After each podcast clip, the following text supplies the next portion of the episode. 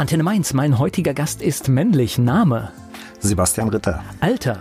Alter ist im Moment noch 45, ja. Du musst aber auch nachdenken, ne? Ja, da muss ich nachdenken. Ich habe aufgehört zu zählen. Geburtsort? In Mainz. Ein richtiger Mainzer. Hast du Hobbys? Ich habe Hobbys, wobei es sich immer zugetragen hat, dass meine Hobbys irgendwann an meinen Beruf wurden. Insofern könnte ich auch sagen, ich habe kein Hobby mehr. Aber es ist das Beste, was dir passieren kann im Leben, oder? Es ist auf der einen Seite schön, auf der anderen Seite fehlt einem dann vielleicht manchmal so ein Ausgleich. Also es ist, ja, aber es ist natürlich schön. Also ich würde es mir jederzeit wieder so aussuchen. Dann die Frage Beruf. mein Beruf und mein Hobby ist Musiker, beziehungsweise Musikproduzent und was so dazugehört. Ja. Das hört sich schon mal spannend an. Gibt es sowas wie ein Lebensmotto? Ein Lebensmotto. Ach, ich habe früher aus Spaß immer mit meinem damaligen Kollegen gesagt, Stagnation ist der Tod, so leicht martialisch. Da ist, glaube ich, was Wahres dran. Man muss immer gucken, dass man aus der Situation, die sich gerade ergibt, einfach das Beste macht. Also ich plane nicht lang in die Zukunft und hänge auch nicht der Vergangenheit hinterher, sondern versuche so in der Gegenwart einfach das zu machen, was mir gefällt. Gibt es so ein besonderes Merkmal? Woran erkennt man dich? Was würde vielleicht deine Familie sagen oder dein Freundeskreis? Ich glaube eigentlich, also wenn man das jetzt so auf, auf charakterliche Sachen beschränken will, vielleicht Ausgeglichenheit, das ist so das, also ich versuche, es ist schwierig mit mir Streit zu kriegen, würde ich mal sagen. Der Musiker Sebastian Ritter ist hier zu Gast bei Antenne Mainz.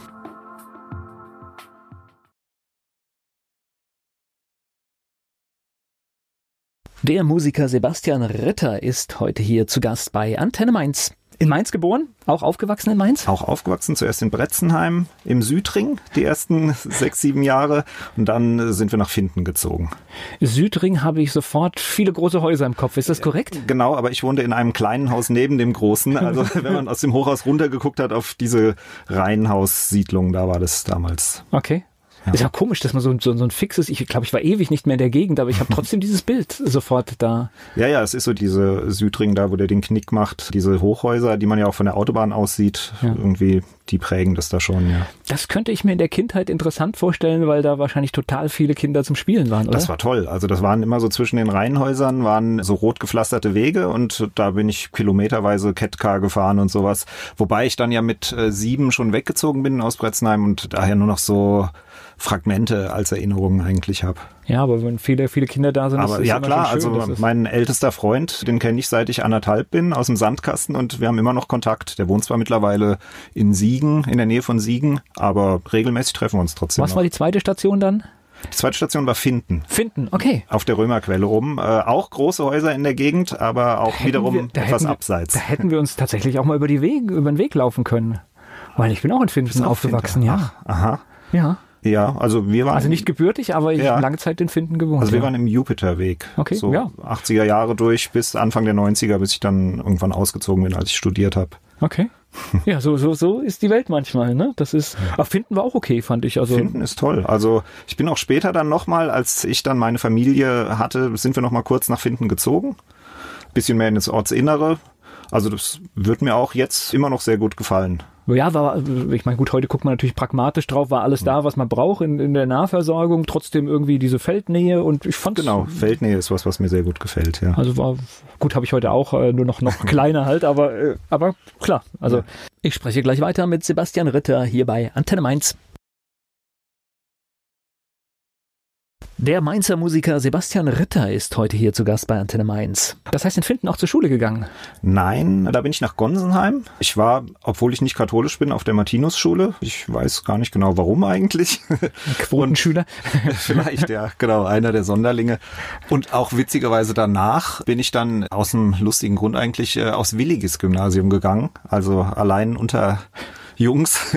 Und das war auch genau der Grund, warum ich dahin wollte. Ich fand in meiner Grundschule die Mädchen so schrecklich, dass ich es nicht ertragen konnte. Also konnte ich mir jedenfalls zu dem Zeitpunkt nicht vorstellen, weiter mit Mädchen die Schulbank teilen zu müssen. Das fand ich so fürchterlich. Diese, die waren alle so sehr ehrgeizig und haben immer kritisiert, wenn man mal alles ein bisschen vielleicht lockerer angehen lassen wollte und so kam ich nicht so mit klar. Und gut, das habe ich dann später äh, ein bisschen bereut, dass ich dann auf einer jungen Schule war Zumal es ja auch unter Höchststrafe verboten war, als Willigis-Schüler auf den Ballplatz zu gehen, wo dann die Maria Ward-Schülerinnen sich aufgehalten haben.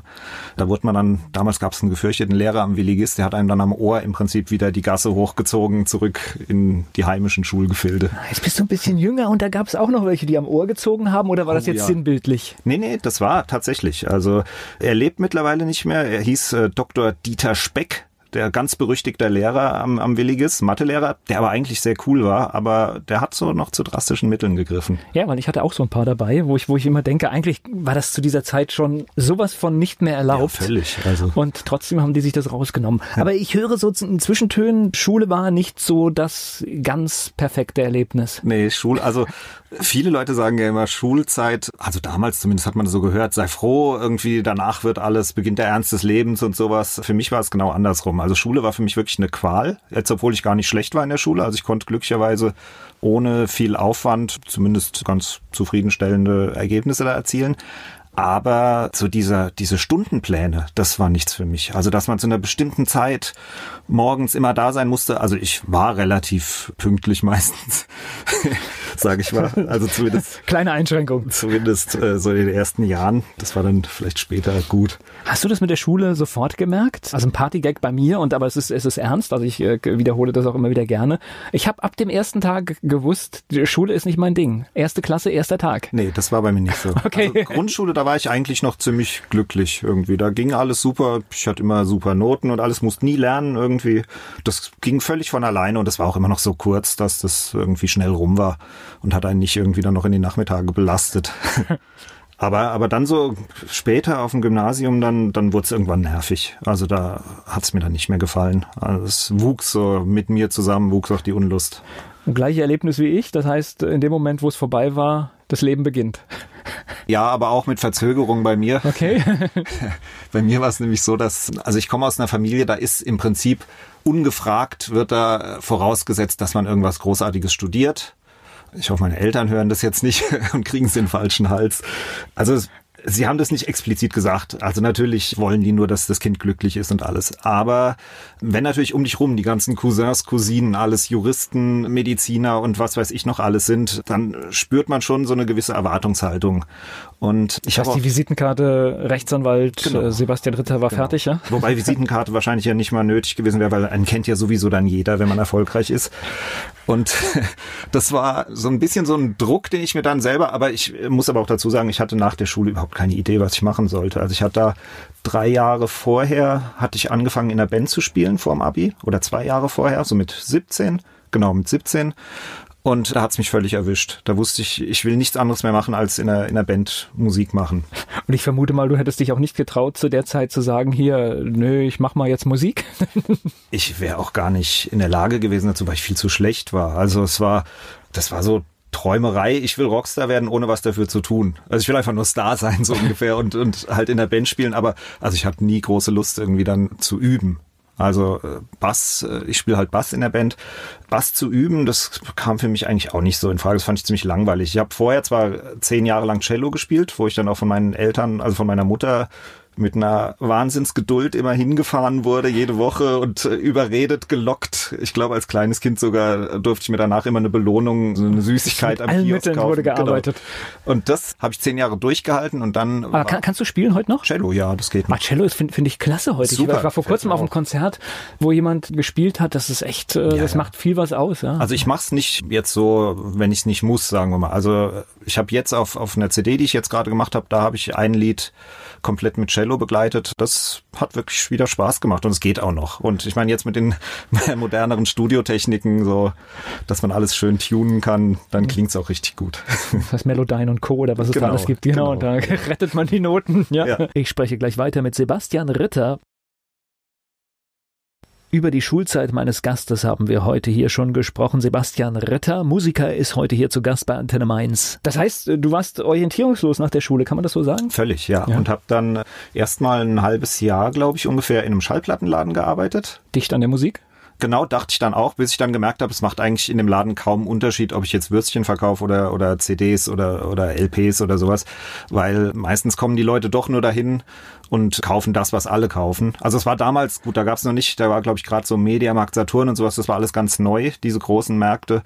Und das war aber noch so ein richtig kleiner. Also ich habe in zwei verschiedenen Schallplattenläden gearbeitet. Zuerst, das war so ein ganz kleiner am Markt in Mainz, ja, so ein ich, Schlauch, ja, so ein langer mit klar. zwei Etagen. Ja.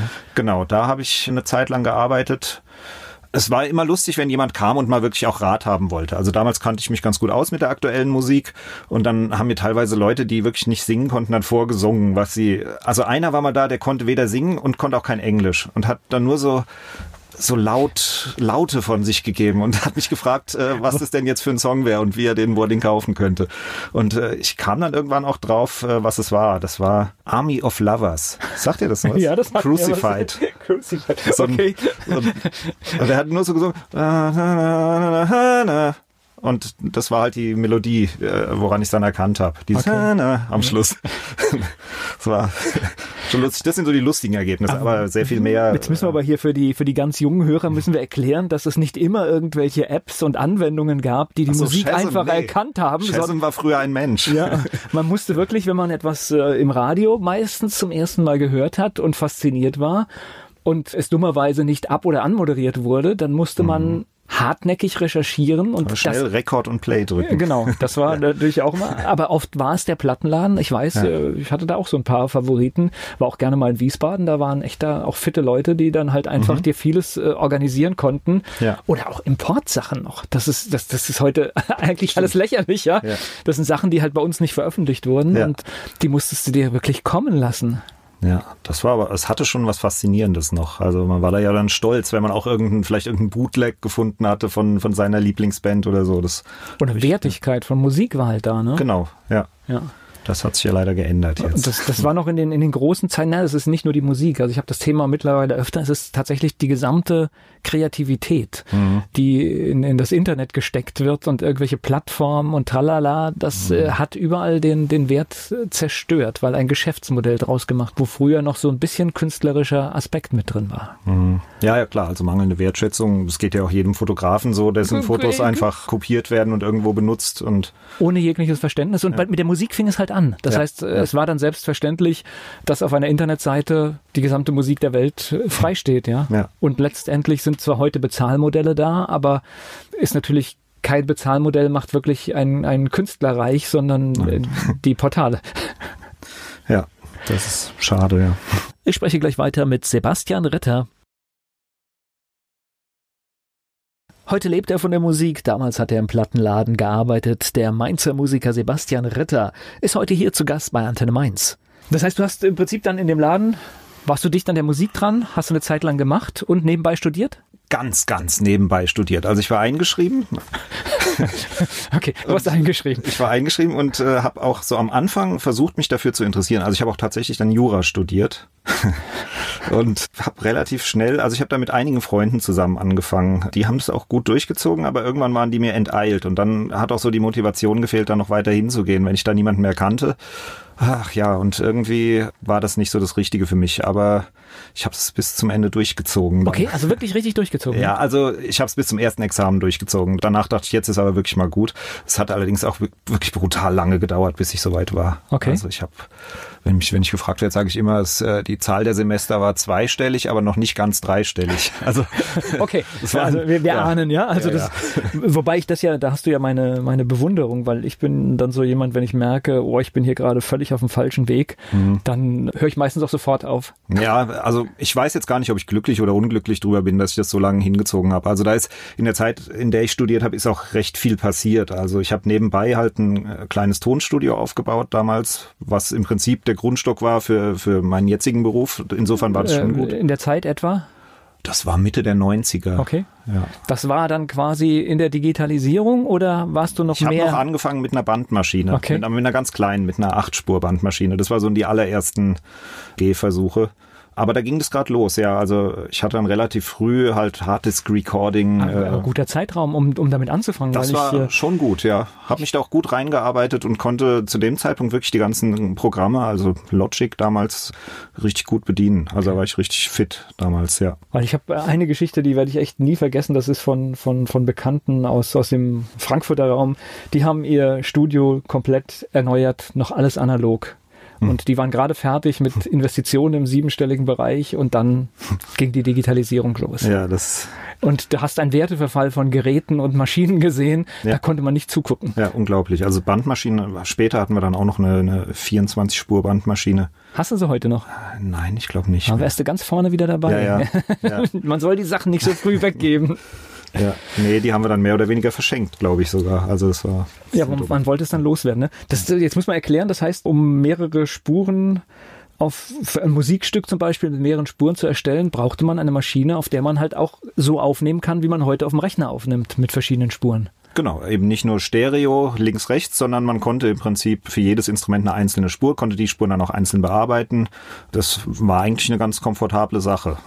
auch damals schon. Wobei es natürlich mit den Bändern schon aufwendig war. Also man konnte ja nicht dann einfach irgendwelche Stellen wieder so einfach ersetzen und, und ja, also die mir hat's als Computerfreund relativ schnell den Spaß dann eigentlich mehr, also mehr, mehr Spaß gemacht, dann an Computern das zu bearbeiten. Ist ja klar, du machst heute irgendeinen Fehler und dann konzentrierst du dich nur noch auf diese Stelle, wo der Fehler ist und besserst an der Stelle aus. Das ja. ist ja, das ist ja so abgefahren, ja. ja. Also natürlich ist die Musik teilweise dadurch vielleicht ein bisschen steril geworden auch manchmal. Also auch gerade mit den ganzen Korrekturmöglichkeiten, dass man gar nicht mehr so Stellen hat, an denen man sich vielleicht auch reibt. Es ist, denke ich mal, die Arbeit von einem guten Produzenten, die Musik noch lebendig zu halten, trotz dieser ganzen Möglichkeiten. Und was, glaube ich, gefährlich ist, auch man hat auf einmal viel mehr Zeit dran rumzuspielen, weil früher war dann doch der Druck, ja, das, stimmt. das Band lief und, ja. und manchmal hast du dann einen kleinen Fehler gesagt, ach komm, jetzt waren wir so gut und jetzt lassen wir es an der Stelle einfach. Ja. Also ich habe zu der Zeit auch mal mit einem Freund zusammen ein Musikstück produziert damit sind wir einfach nicht fertig geworden, weil wir immer dachten, es lässt sich noch irgendwas verändern.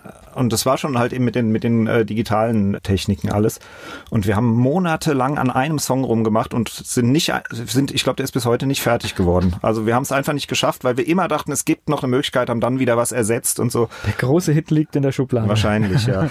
so ist okay. Das Sebastian Ritter, hier zu Gast bei Antenne Mainz. Mein heutiger Gast betreibt ein Tonstudio und ist Musiker. Sebastian Ritter ist hier bei Antenne Mainz. Mit was hast du dann angefangen? Das heißt, mit, mit was hast du Geld verdient? Geld verdient habe ich am Anfang mit Studiogästen, mit Musikern, die ja, die einfach dann ihre Demo-CD oder was auch immer bei mir aufnehmen wollten. Also so rein äh, als Tontechniker, also klassisches Tonstudio, so, genau, man hat sich ja. Studiozeit gemietet. Genau. Wobei das wahrscheinlich auch irgendwann weggefallen ist, oder? Die Studiozeit, die, also wir mussten ja. nichts mieten, wir haben uns das komplett. Nee, ich meinte, ich meinte, äh, heute, heute mietet so. die wenigsten mieten nee. wahrscheinlich heute ja, ja. sich in ein Studio ein. Nee, da ist auch dann was, was anderes entstanden nebenbei für meinen Schwager, der Telefonansagen produziert und dergleichen, habe ich mal GEMA-freie Musik produziert und kam dann halt auf die Idee, dass man die ja einfach mal anbieten könnte im Internet auch für Firmen, die Musik für zum Beispiel Videos, Filme oder Messen oder sowas benutzen wollen, aber nicht halt eben diese teuren GEMA-Gebühren zahlen müssen. Und das habe ich erst so Vor allem nicht dauerhaft. Das genau, ist, das, das ist der Vorteil, dann, genau. Genau, man zahlt bei GEMA-freie Musik einmal eine Lizenzgebühr und kann dann mit der Musik machen, was man will. Ansonsten man kann auch, was Oder ich, bei der Telefonwarteschleife, theoretisch kann man auch ein GEMA-Stück nehmen, das ist also von einem großen Künstler, nur man zahlt halt dann äh, pro Quartal, ich weiß gar nicht, was das ist. Ja, das ist, Sehr viel ich, Geld. nach Anzahl der Anschlüsse oder sowas genau. können da wirklich Riesensummen zusammenkommen. Ja. Und das lief dann plötzlich so gut an, dass ich zu dem ganzen anderen Studio-Kram überhaupt gar keine Zeit mehr hatte. Das ist aber auch nichts, was man wirklich plant. Ne? Sowas nee, ergibt das war sich. Ne? Völlig ungeplant. Ja. ja. Und das heißt, das war dann im Prinzip so der Weg ins Musikbusiness. Kann genau, so genau. Also da waren teilweise auch wirklich jetzt dann äh, Songs dabei, die waren wenn man es wenn es gezählt würde, die Verkäufe wären da wären das mehrfach Platin Sachen gewesen. Also zum Beispiel glaube ich mal für irgendeinen Tütensuppenhersteller, der hat so Giveaway-CDs machen lassen. Und das waren dann eine Auflage, ich glaube, von knapp 600.000 oder sowas. Okay, ja, das ist cool. Äh, schon lustig, ja. Und also mein Lieblingskunde jetzt eigentlich, das ist Sunnyfair, was ja jeder kennt von den Raststätten auf den Autobahnen. Wenn man da sich ganz gediegen seiner, seinen Bedürfnissen hingibt, läuft im Hintergrund halt Musik von mir. Was für ein Gefühl. Das ne? ist da, ganz geht man toll. doch, da hält man doch an der Raststätte noch viel lieber, oder? genau. Ich achte das nächste Mal drauf, dass, äh, dass ich das äh, entsprechend wertschätze dann in dem Moment. Du wirst dich gut fühlen danach. Das, das heißt, das war auch dann der Moment, wo du gesagt hast, hier, das, das wird jetzt das Ding, hier habe ich etwas gefunden, da kann ich mit Musik Geld verdienen. Und ich meine, Genau. ich kenne ja jetzt auch ein bisschen das, was du machst. Das ist ja letztendlich bei manchen Stücken fast wie ein normaler Rock- oder Pop-Song, weil da ist genauso viel Aufwand drin. Manchmal ist auch so ein bisschen, wahrscheinlich auch die Anspielung, dass es so ein bisschen ähnlich klingt, aber es ist natürlich äh, nicht das Gleiche. Das ist auch so ein bisschen bewusst, oder? Ja, natürlich. Also wenn man beim, also es ist jetzt selten so gewesen, dass ich mir einen Song, einen Bekannten als Vorlage genommen habe und dann versucht habe, jetzt muss es genauso klingen wie der. Aber natürlich wird man beeinflusst von aktuellen Sounds oder oder oder Produktions. Ja, manchmal ist ja dann irgendwie irgendein Gitarrengriff oder Genau. sowas und, und der und äh, es kommt einem bekannt vor. Und wenn ich dann beim Produzieren irgendwie so eine Assoziation habe, es hört sich an wie, dann kriegt der Song auch mal einen Namen, der irgendwie dran erinnert. Also äh, bei einem Rocksong, der heißt zum Beispiel Rinnstein. Und da kann man sich denken, dass es dann Okay. ein bisschen wie Rammstein klingt. Okay. Also ja, ist immer so, ein- so ein kleines, ja, so ein Schmunzeln dabei manchmal. Ich spreche gleich weiter mit Sebastian Ritter. Ich bin Volker Pietsch. Musik für Warteschleifen und vieles mehr komponiert. Der Musiker Sebastian Ritter ist hier zu Gast bei Antenne Mainz. Jetzt kann ich mir vorstellen, das macht bestimmt Spaß und da kann man sich als Musiker ausleben, aber ich glaube, wenn man Musik macht, da gehört auch immer noch so ein bisschen das Live-Erlebnis und die Bühne dazu, oder? Ja, ist mir ganz wichtig. Also das ist der Bereich, wo ich vielleicht sagen würde, das ist noch mein Hobby geblieben, obwohl es auch Musik ist. Also ich spiele in zwei Bands. Bei den Bumschaks, die ja in Mainz sehr bekannt sind, da bin ich Bassist mit dem Sven Hieronymus zusammen und den anderen sehr guten Musikern. Das macht einen Riesenspaß. Das ist musikalisch eine ganz tolle Sache. Das denkt man bei den Boomshacks nicht unbedingt, weil da ja dieses Geblödel immer bei den Konzerten so im Vordergrund steht. Aber es ist musikalisch wirklich eine, eine anspruchsvolle und gute Sache. Also im Rockbereich. Das Aber ist es nicht oft so bei den Sachen, wo geblödelt wird, dass es unterhaltsam ist, Ja. steckt meistens äh, die größte Arbeit dahinter? Ja, ich denke, wenn man sowas wie die Boomchucks machen würde und wäre nicht an seinem Instrument sicher und gut irgendwie, dann wäre das sehr schnell peinlich einfach nur. Und klar wissen wir alle, dass der Sven jetzt nicht der größte Sänger äh, vor dem Herrn ist, aber der hat eine derartige Bühnenpräsenz und kann die Leute so mitreißen, dass das, wenn man auf ein Konzert der Boomchucks geht, völlig zweitrangig ist, ob das jetzt der Gesang, ob da jeder Ton 100% stimmt, wobei er die Töne sogar ganz gut trifft eigentlich. Das darfst du sagen, ihr kennt euch, ne? Ach so, ja, ich brauche da kein Blatt vor den Mund nehmen bei ihm. Also, ja, ja. Nee, der weiß es auch selber und das ist, äh, das macht es auch angenehm, mit ihm zusammenzuarbeiten. Er kennt seine Schwächen und man darf ihn bei den Konzerten sowieso auch immer beschimpfen, wenn er mal was falsch macht. Auch über das Mikrofon auf der Bühne. Das macht richtig Spaß und das macht auch einen großen Teil der Boomchucks aus. Also mit dem Humor muss man einfach klarkommen. Dann. Naja, und äh, ich sag mal, wenn, wenn du schaust, was du manchmal für große Künstler bei Live-Konzerten hörst, und jetzt bin ich kein Musiker, und dann denke ich mir, meine Fresse, das klang aber auf der Studioproduktion deutlich besser, ja? Ja, das also stimmt. Ja. da ist er, glaube ich, nicht alleine. Also, Nein. Wobei, der klingt auch im Studio nicht gut. Also okay. so, so ein Hörer weniger haben wir jetzt. haben wir das auch noch ausgedehnt. Perfekt, äh, besser kann man es nicht sagen. Das ist eine Band, aber du Genau. hast gesagt zwei. Ja, und so mein, mein eigenes Baby sozusagen, das ist die Band Schüchtern. Da schreibe ich alle Songs, alle Texte und singe auch selber. Was eigentlich auch ein Experiment war ursprünglich.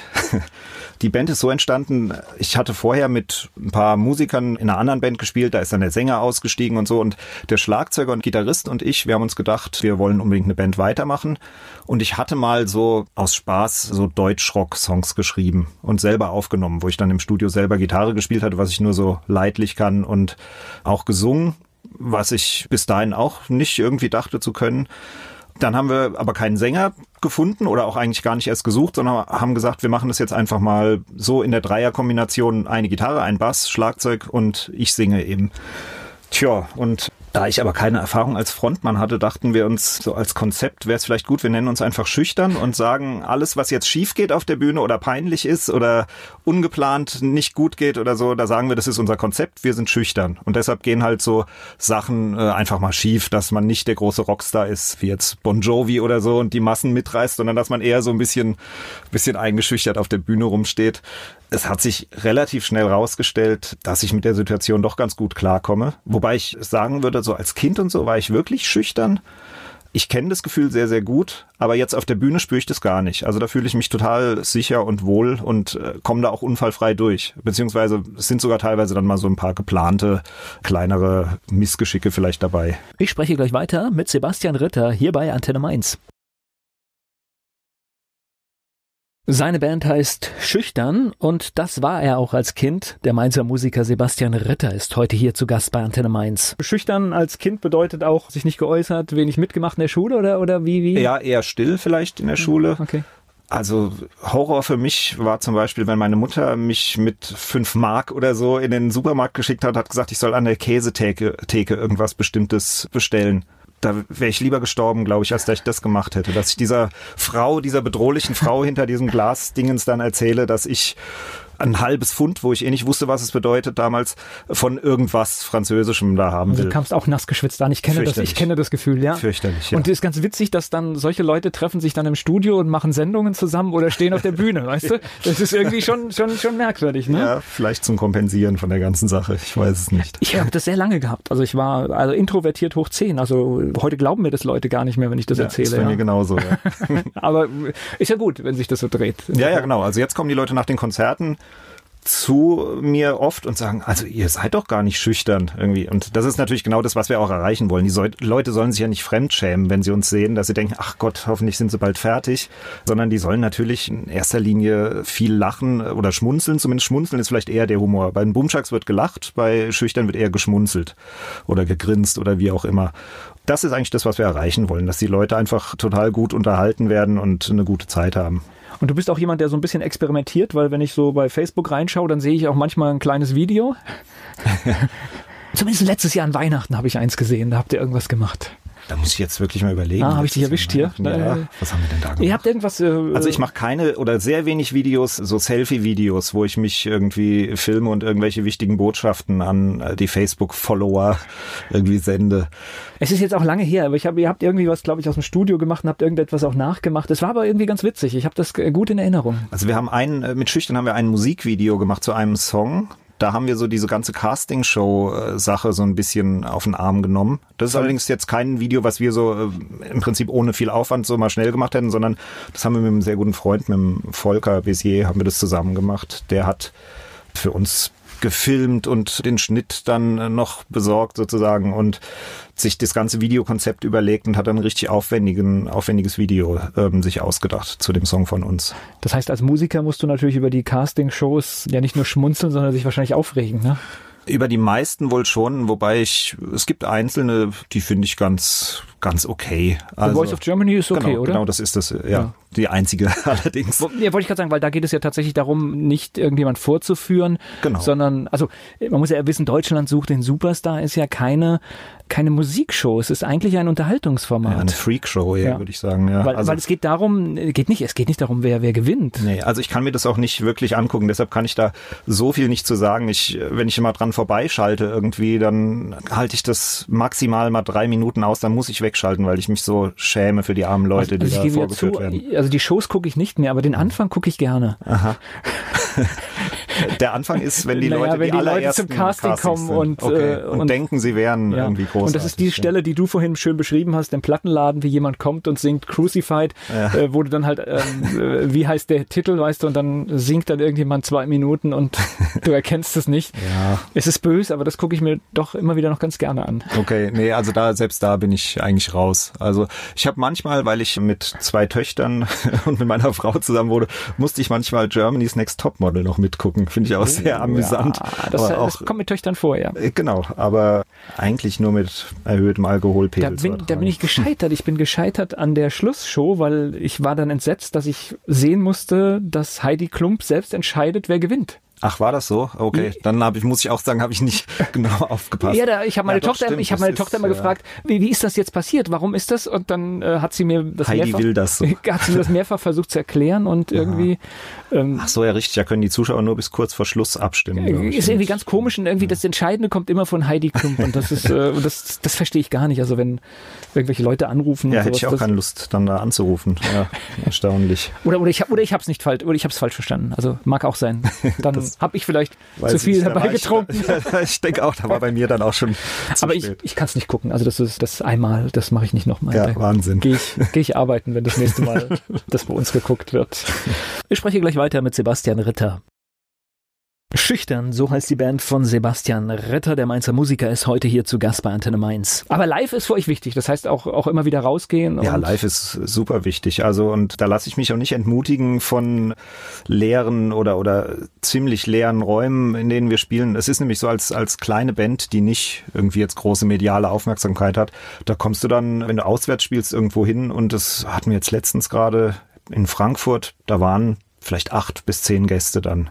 Okay. Und äh, ich glaube, früher hätte mich das runtergezogen irgendwie, aber mittlerweile finde ich das nicht mehr schlimm. Also wenn ich merke, dass die acht bis zehn Leute, dass die einen schönen Abend haben, dass denen das gefällt, dann ist das schon gut. Geht natürlich nur, wenn die Musik wirklich ein Hobby ist und man nicht jetzt guckt, dass dann, dass dann irgendwie Geld damit rumkommen muss, weil das äh, ist fast unmöglich. Also ich kann immer ein schönes Beispiel sagen. In den 80er Jahren habe ich äh, das Konzert einer schwäbischen Band oder ist es eine badische Band? Ich glaube, es ist eine schwäbische Band in Wiesbaden in der Wartburg gesehen. Da waren mhm. 20, 30 Leute.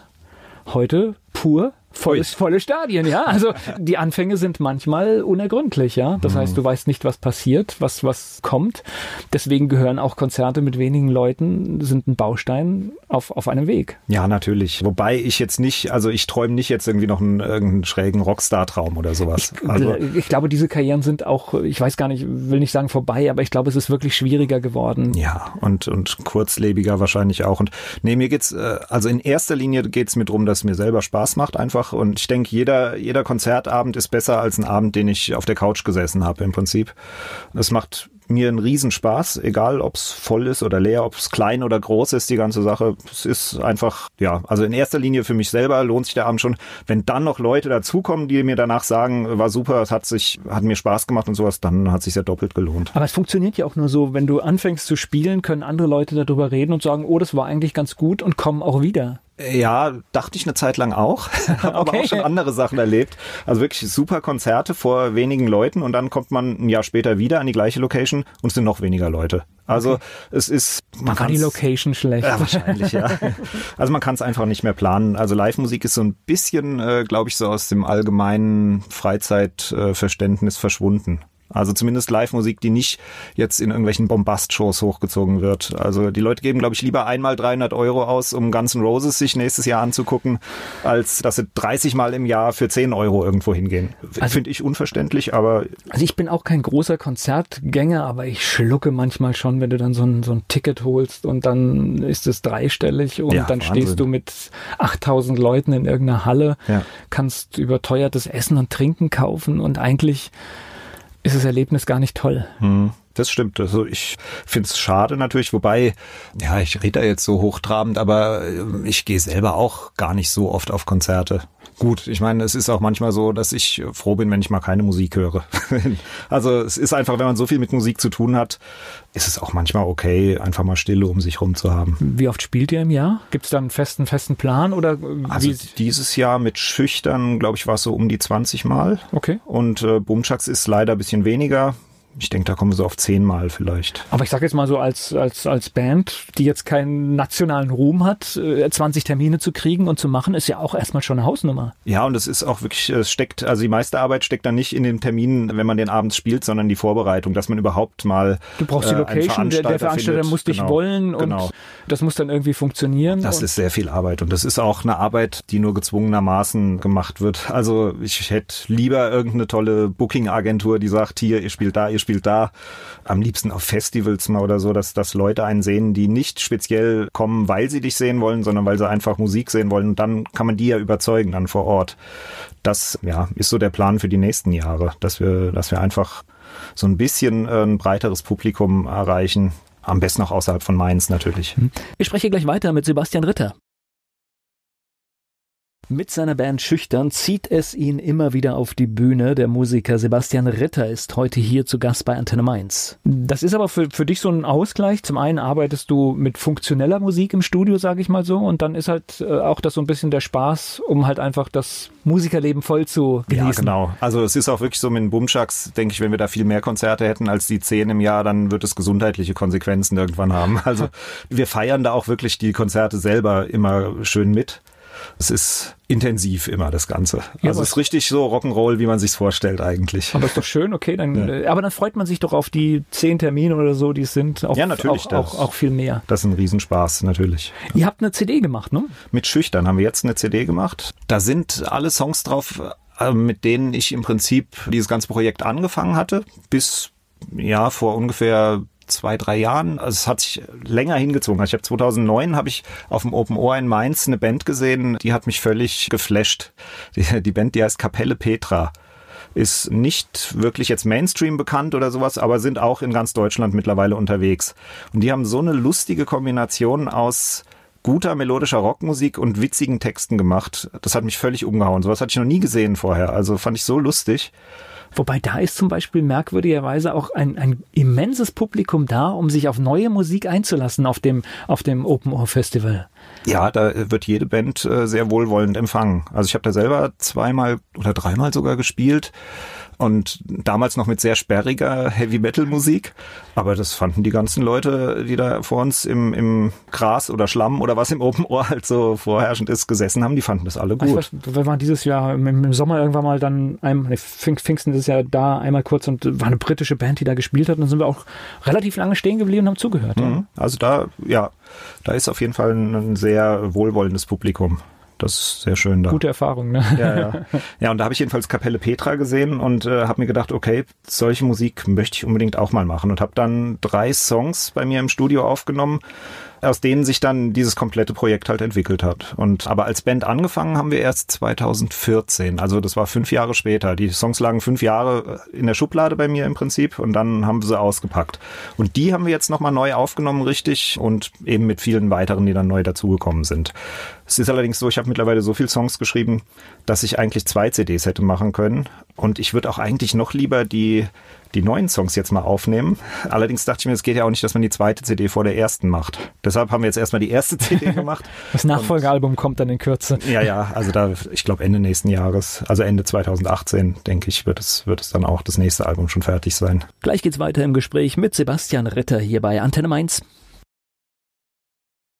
Wir sind schüchtern, von schüchtern, so heißt die CD. Dahinter steckt unter anderem Sebastian Ritter, der ist heute hier zu Gast bei Antenne Mainz.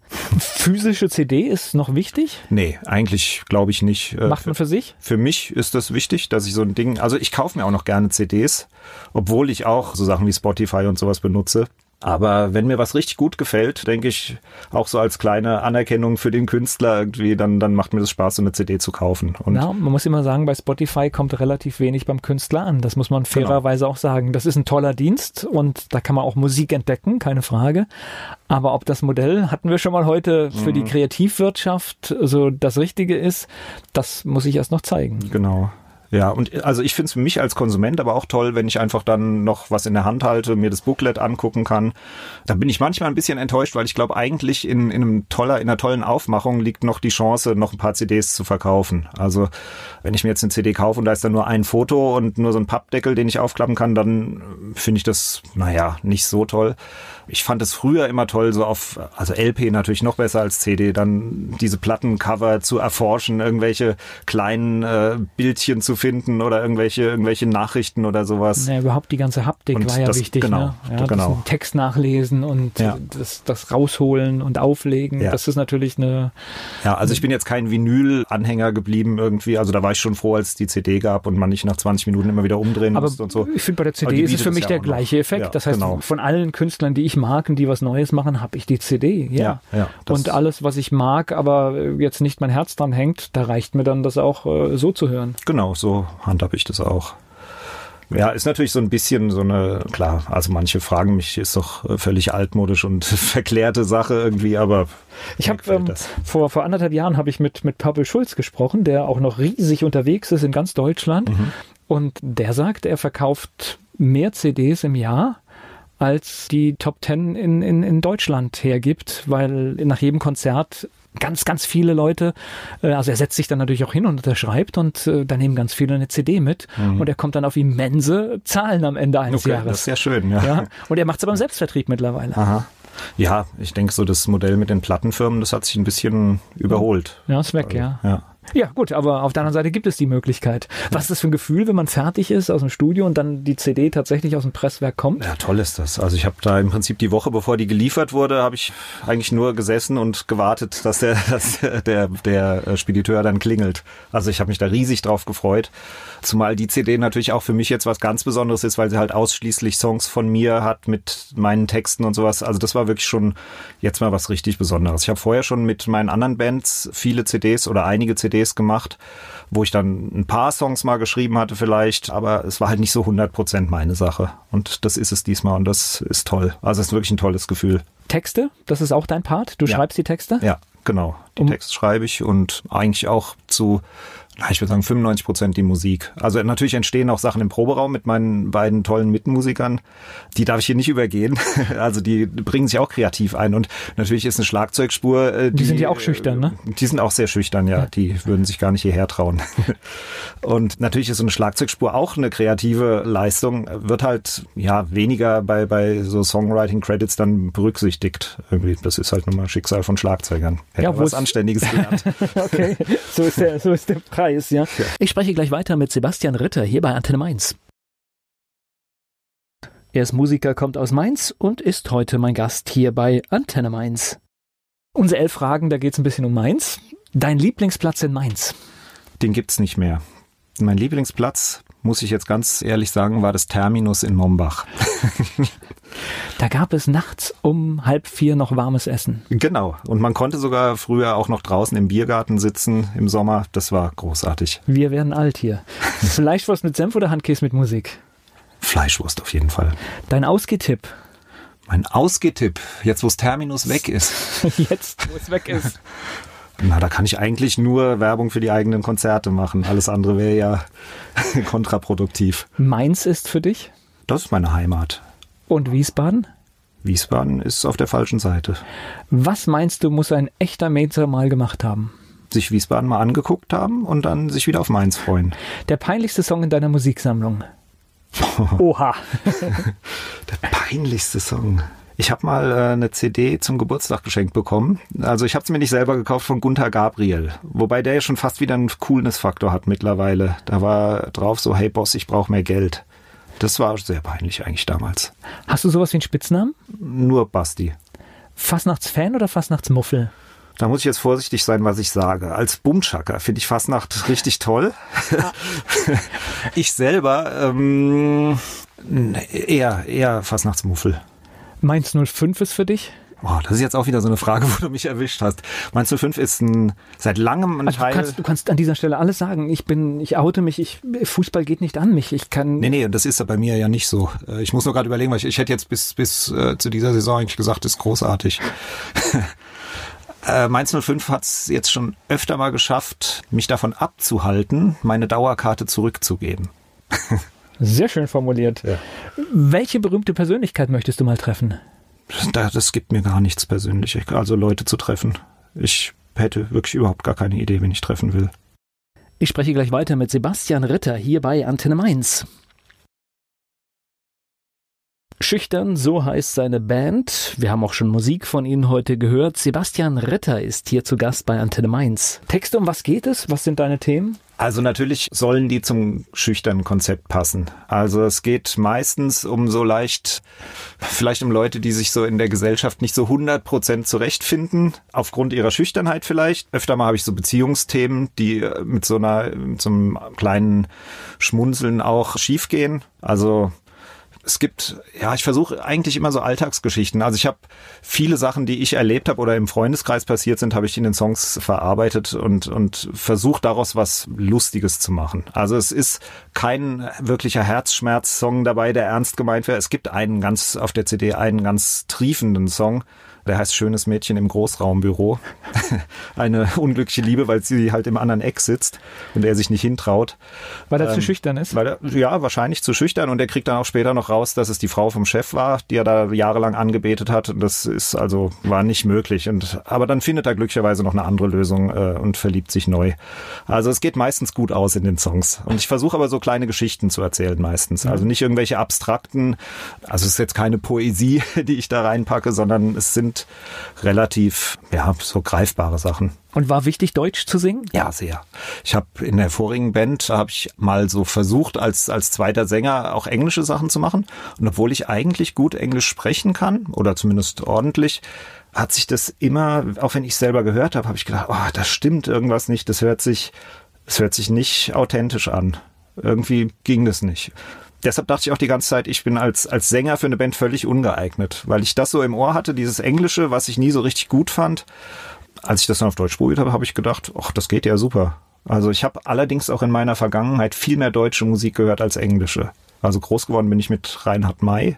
Oh, okay. Habe ich jahrelang, also eigentlich als Kind ausschließlich Reinhard May. Ich würde sagen so ab dem sechsten, siebten Lebensjahr habe ich angefangen, die ganzen, also die alten Sachen von Reinhard May. Irgendwann wurde der ja so, ich glaube so in den 80er Jahren so sehr, so Familien, bisschen, bisschen kitschig, das Ganze. Aber der hatte früher ja auch so richtig bissige, gute Sachen, so heiße Schlacht am kalten Buffet oder, also so gab's richtig gute, gute Songs damals.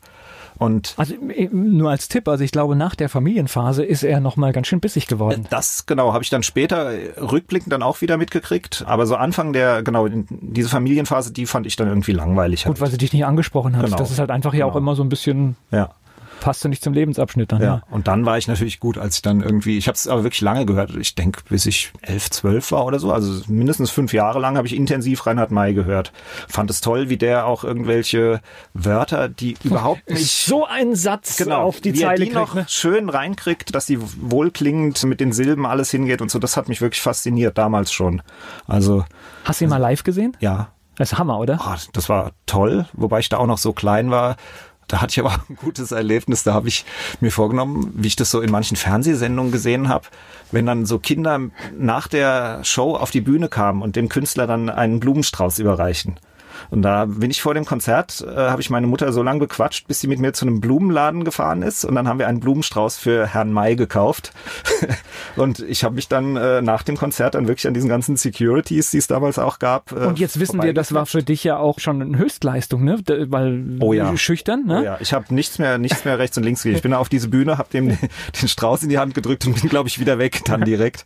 Und das war, das war schon ein witziges Erlebnis. Aber gut, ich habe ihm da, glaube ich, noch irgendeinen so Brief dran geschrieben, was mir an der neuen Platte, welcher Song mir nicht so gut gefallen hat, aber da ich sonst alles toll finde.